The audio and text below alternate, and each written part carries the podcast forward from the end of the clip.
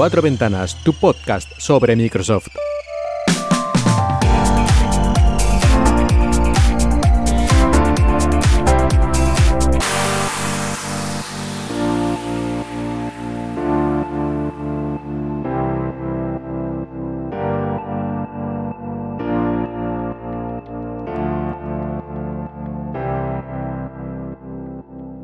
Buenos días y bienvenidos a Cuatro Ventanas, tu podcast sobre Microsoft en Emilcar FM.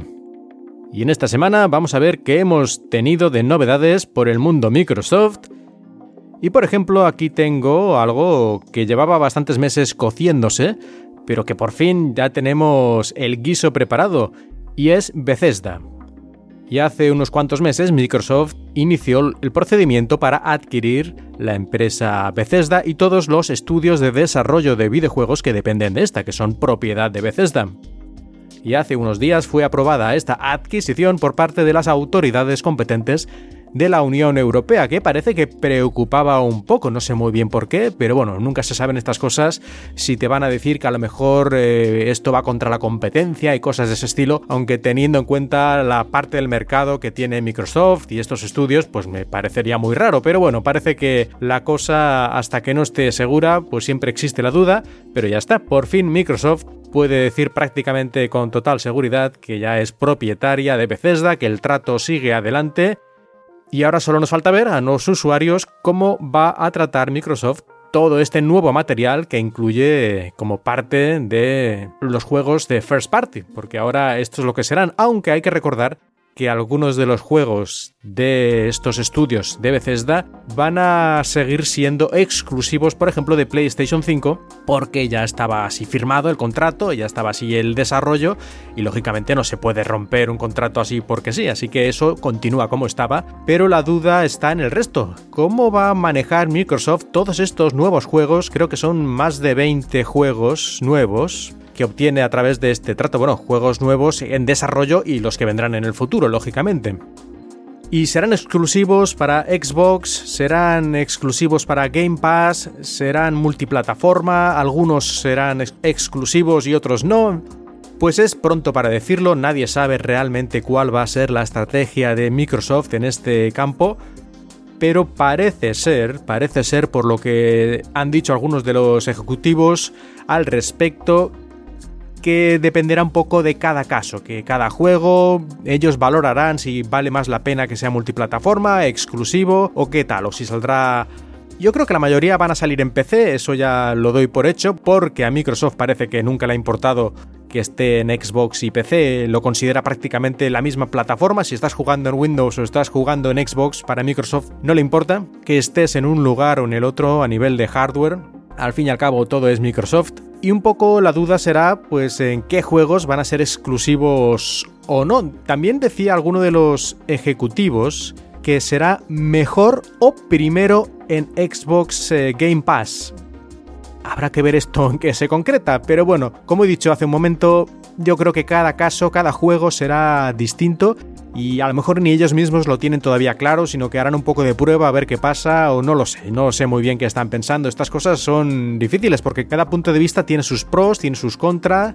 Y no sé, aunque me extrañaría que no hubiera por lo menos algunas exclusivas de Xbox y Game Pass, porque si te gastas 7.500 millones de dólares en comprar algo, pues algún rendimiento extra, aparte del meramente económico de vender más unidades si lo haces multiplataforma, yo creo que le tienes que sacar, porque aquí hay una sinergia, ¿no? Hay que apoyar los estudios que hacen los juegos de Microsoft, pues apoyan al Game Pass, apoyan a Xbox, es decir, tiene que encontrarse un equilibrio entre simplemente que el juego venda más unidades y que otras partes de todo el ecosistema también se vean beneficiados, tengan más fuerza gracias a las exclusividades de por lo menos ciertos juegos.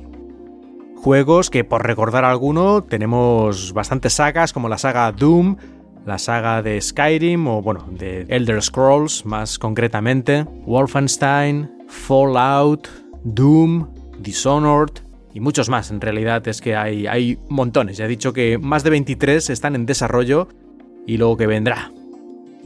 Y ahora vamos con otras noticias más breves y empezamos con Microsoft Edge. Parece ser que en las próximas versiones de este navegador de Microsoft, el navegador principal que tiene ahora, que sustituyó, como todo el mundo sabe, al infame, por desgracia, Internet Explorer, pues parece que en las próximas versiones Microsoft va a añadir ciertas mejoras para hacer que arranque mucho más rápido.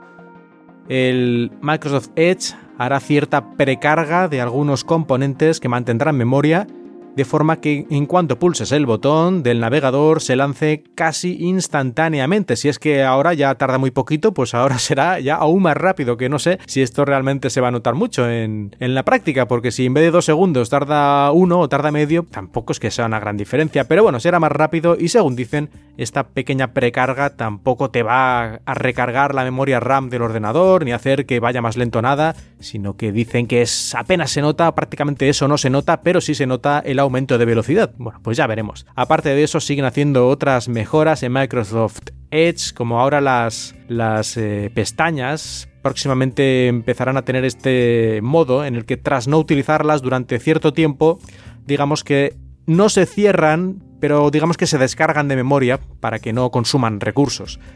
Y estos se llaman pestañas dormidas. Y luego, si pulsas otra vez en esta pestaña que estaba ahí, que no la utilizabas desde hace cuatro horas, pues se vuelve a recargar. Se puede elegir el tiempo que quieres que pase hasta que se ponga a dormir una pestaña. O puedes desconectar este sistema. Si tienes a lo mejor memoria de sobra y eso no te preocupa, pues lo puedes desconectar. O incluso puedes elegir, no sé si ahora o en el futuro, puedes elegir eh, si algunas páginas web quieres que jamás entren en este modo. A lo mejor estás ahí en alguna página de, correo electrónico y quieres que siempre esté actualizándose y tal, pues esto lo puedes desconectar. Y también automáticamente ya si tienes alguna página web, por ejemplo, que está haciendo streaming de música, ya lo detecta y no te la va a poner nunca a dormir. Ya veremos esto cómo funciona, pero en teoría es una manera de hacer más eficiente Microsoft Edge. Sobre todo para esa gente que existe, que a lo mejor tiene 50, 50 pestañas abiertas y como que no sabe que se pueden cerrar. Parece ser, no sé, ¿eh? hay gente que parece que se comporte así. Como que nadie le ha explicado que se pueden cerrar y va abriendo y va abriendo y ahí se quedan. En fin, es medio en broma, pero no sé, hay gente que hace cosas muy raras con las pestañas del navegador. En todo caso, esto no es lo único que tiene de novedad el Microsoft Edge o que va a tener próximamente sino que tiene novedades a nivel interno, porque el código de Microsoft Edge se va a unificar más de forma que todas las versiones de, sobremesa, de Windows, de Mac, de Android, de iPhone, todas las versiones que existen van a compartir el código. Y esto va a permitir un desarrollo mucho más rápido porque te ahorras trabajo y además que si hay cualquier novedad o mejora en el código o alguna característica nueva, sea mucho más fácil, porque es básicamente el mismo código base, que aparezca en todas las versiones. Esto no quiere decir que todas y cada una de las características vayan a aparecer en todas y cada una de las versiones, porque lo que puede tener sentido en un navegador de escritorio puede ser absurdo o molesto en un navegador en un teléfono, así que también tendrán un poco de cabeza. Pero el código base será el mismo. Esto, en principio, es simplemente una ventaja del desarrollo, pero creo que también va a aportar beneficios al usuario, como he dicho, con más novedades y código más fiable. Y el cliente de WhatsApp, la aplicación de mensajería que pertenece a Facebook, la aplicación que tiene para Windows 10, ha mejorado porque va a permitir o ya permite hacer llamadas de audio y vídeo. Es increíble que hasta ahora no lo permitiera todavía, pero finalmente ya está aquí. Aunque eso sí, la aplicación de escritorio de WhatsApp para Windows 10 solo permite estas llamadas de voz y vídeo de persona a persona, no permite todavía las llamadas de grupo. Parece ser que están muy ocupados haciendo no sé qué y dentro de 5 o 6 años ya permitirán las llamadas en grupo. En fin, no sé. Yo no utilizo WhatsApp, así que tampoco es que me importe mucho, pero me parece a mí raro que grandes empresas con millones y millones de usuarios y dinero suficiente eh, vayan a esta velocidad para sacar características que digamos son estándar en el mundo actual para cualquier aplicación de comunicación. Me parece a mí, no sé, en fin. En todo caso, buena noticia. Y me gustaría terminar el episodio de hoy hablando de algo que no es propiamente Microsoft, Pero como ya hablé de esto en un cuatro ventanas de hace pues unos cuatro años, pues mira, yo creo que también puedo mencionarlo brevemente aquí. Y es que en ese momento yo hablé sobre la Nintendo Switch, que era, bueno, se acababa de presentar, digamos, con aquel famoso Nintendo Direct o como se llamara, aquel vídeo, ¿no? En el que se veía por primera vez la Nintendo Switch. Y yo hablé sobre ella y me pareció muy interesante, pero al final, pues eh, ciertas características de la consola me hicieron dudar sobre su compra y tal. Bueno, y al final me acabé comprando una Xbox One S con un montón de juegos de saldo. Y actualmente todavía tengo la Xbox One S con Game Pass y tal, y bueno, yo estoy contento con eso. Pero la Nintendo Switch siempre me pareció que seguía teniendo cierto encanto, aunque le faltaban algunas cosillas, y parece que este año, según los rumores ya más o menos fundados, porque rumores ha habido siempre, va a salir una versión mejorada, una versión mejorada de la Nintendo Switch, y de momento está semi confirmado esto ya nunca se sabe porque confirmado, confirmado es cuando esté en el mercado o cuando por lo menos Nintendo lo diga oficialmente, es que esta versión tendrá una pantalla ligeramente más grande, es de esperar que manteniendo el formato externo de la consola, es decir, que tendrá menos marco, que ahora la Nintendo Switch tiene un marco gigante, francamente, y además esta pantalla será OLED, por lo que mejorará mucho el contraste y tal vez eh, otros aspectos como la reflectividad, aunque eso no es necesariamente así, pero esperemos que sí, porque la pantalla de la Switch nunca ha sido uno de sus puntos más fuertes. No es terrible, pero es así un poco justita. Aunque esta nueva pantalla seguirá siendo de 720p de resolución. Mucha gente se ha quedado sorprendida diciendo, hombre, y aquí no, por lo menos 1080p, ¿no? Si es una nueva versión hay que mejorarla. Incluso hay gente que pedía más de 1080p, incluso 4K y cosas ridículas. Bueno, a ese tamaño de pantalla y para videojuegos yo creo que 720p es que está bien, es que no necesitas más. Porque a lo mejor si tuvieras que leer textos o libros, algo así, fuera un e-reader, un lector de libros, sería mejor más resolución para ver los pequeñitos detalles de las letras, que parezca más natural, pero es que para un juego que está todo moviéndose todo el tiempo, 720p está al límite de, la detección de los píxeles por parte del ojo humano, a no ser que tengas una vista privilegiada, no vale la pena, no vale la pena. Y es que a veces parece que 1080p es un poquito más, hoy 720 a 1080p es un poquito, como no sé, un 20% más o algo así, 20-25, que tampoco es tanto, ¿no? Pero eso es falso. En realidad, 1080p tiene el doble de píxeles que 720p, más o menos. ¿Y qué prefieres? 1080p o el doble de batería, por ejemplo, ¿no? O un 50% más de duración de batería. Pues yo lo tengo muy claro. Pero no sé, parece que hay gente que estas cosas no las acaba de, de calcular muy bien. Yo creo que 720p para videojuegos va más que perfecto en una portátil. Y en cuanto al resto de características de esta nueva Switch, pues apenas se sabe nada, yo espero que sea más potente, pero tampoco me extrañaría que Nintendo saque una con la misma potencia, le cambie la pantalla, un par de detallitos y a correr. Pero ojalá, ojalá sea más potente, sobre todo, a no sé, algo muy fácil sería doblarle la memoria RAM, porque así podrán hacer ports de otros sistemas mucho más fácil. Y duplicar la potencia, quiero decir que el chip de la Nintendo Switch tiene 6 años. Salió hace 4 años, pero tiene 6 años de antigüedad lo que es la tecnología cuando salió al mercado.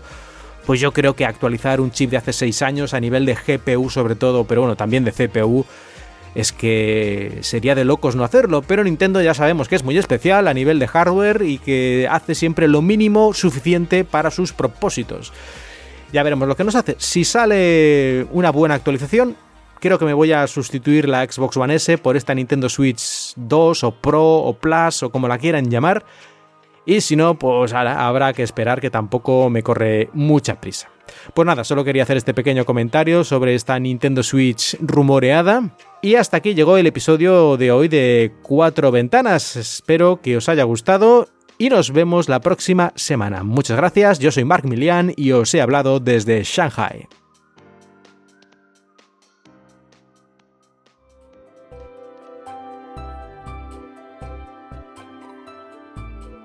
Si tienes cualquier comentario, puedes dejarlo en emilcar.fm o también en Twitter, arroba cuatro ventanas.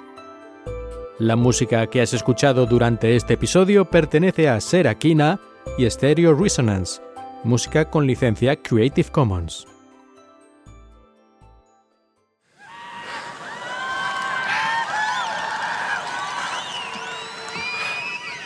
I have four words for you. I love this company. Yeah!